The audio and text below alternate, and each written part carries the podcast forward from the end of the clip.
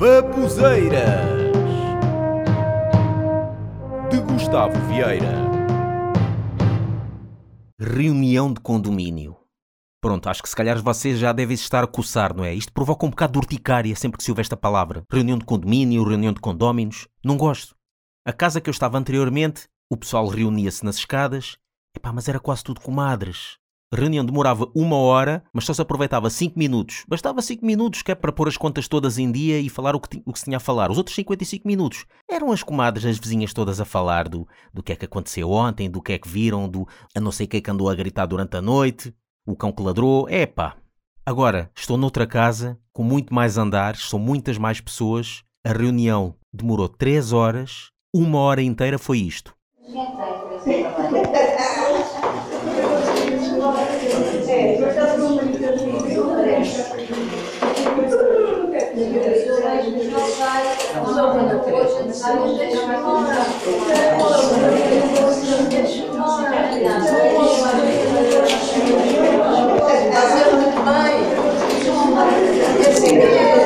E não se calavam, pá. Irra. Irrita-me, pá.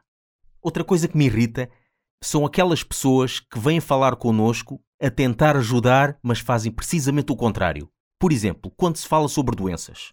Encontramos uma pessoa na rua e contamos que o nosso familiar ou o nosso amigo tem uma certa doença grave.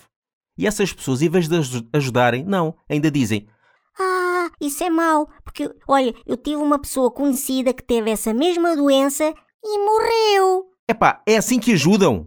É assim que. Em vez de dizerem que a pessoa superou ou não dizerem nada, mas darem força porque a pessoa vai aguentar, não, dizem que morreu. E depois ainda dizem: Mas olha, tenham calma, não fiquem nervosos. Eu não estava nervoso. Fiquei agora que tu começaste a dizer essas coisas. Para a próxima fiquem caladinhos. O que merecias era estar 6 horas numa reunião de condomínio.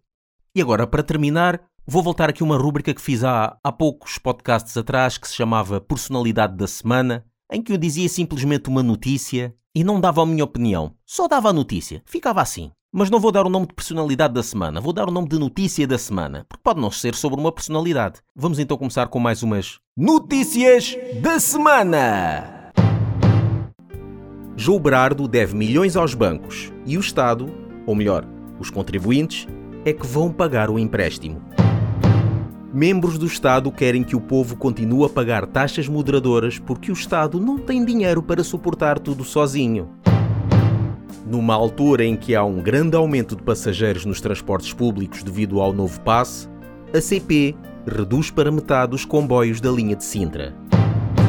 E foram estas as notícias da semana, e habitualmente fica aqui então a minha homenagem a essas notícias.